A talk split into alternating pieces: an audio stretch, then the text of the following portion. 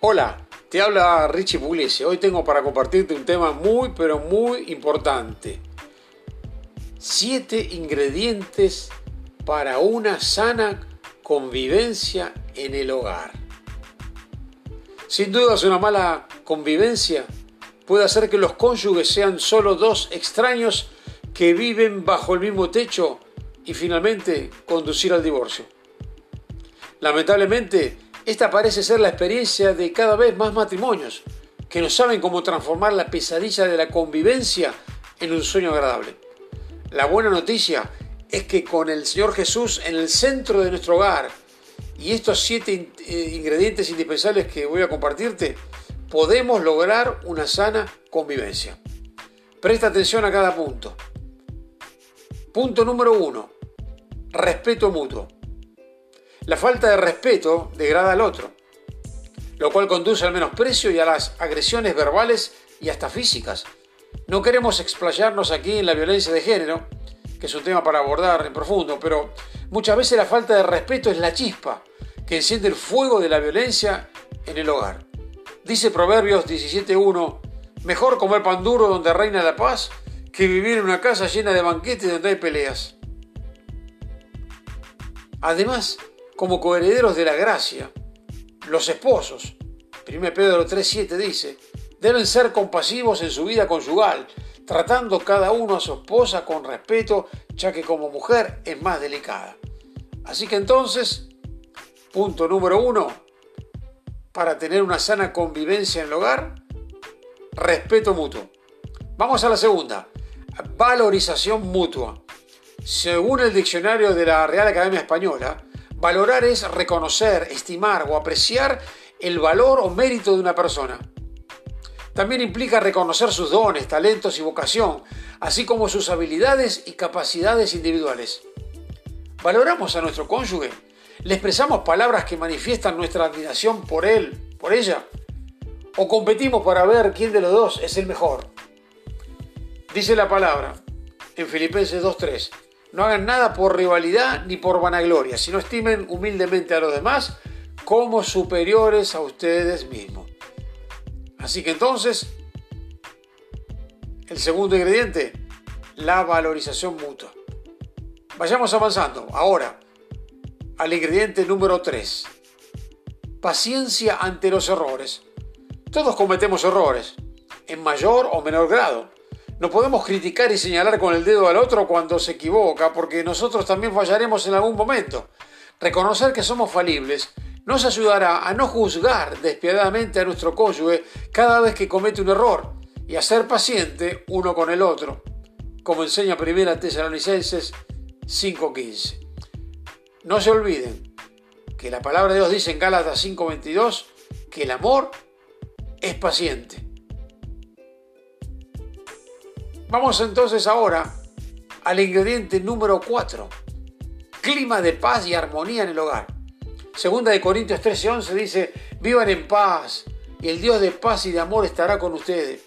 Si queremos que el Dios de paz y amor esté con nosotros, no podemos permitir que ningún motivo de desacuerdo o discusión conyugal destruya la armonía en el hogar.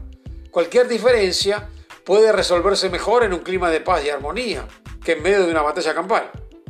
Cuida el clima de tu hogar y estarás cuidando tu relación conyugal.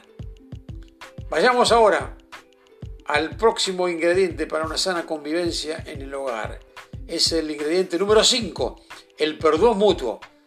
Si existe un ingrediente indispensable para una sana convivencia en el hogar, no cabe duda de que se trata del perdón mutuo. Es decir, hoy la esposa perdona a su esposo y mañana el esposo perdona a su esposa. Si somos sinceros, debemos reconocer que muchas veces decimos palabras o tenemos comportamientos y actitudes que lastiman y ofenden a nuestro cónyuge.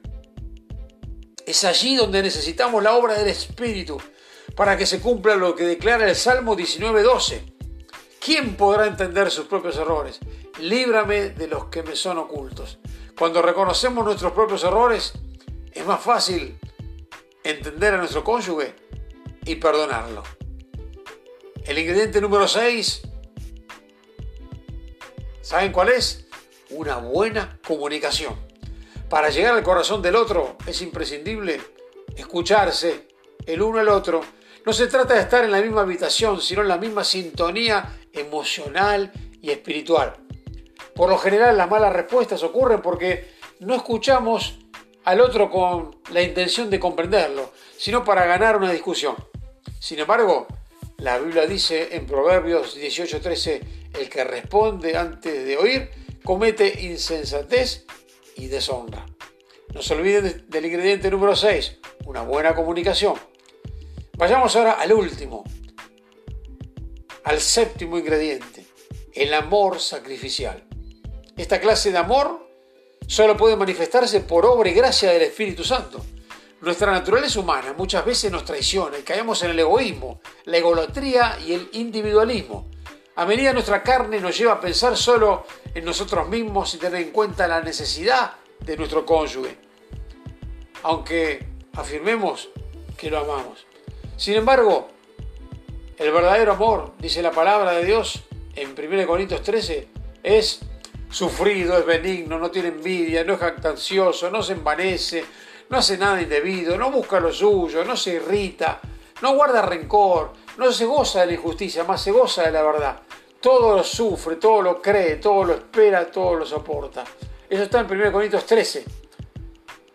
Lee los versículos del 4 al 8 que está todo lo que te acabo de compartir.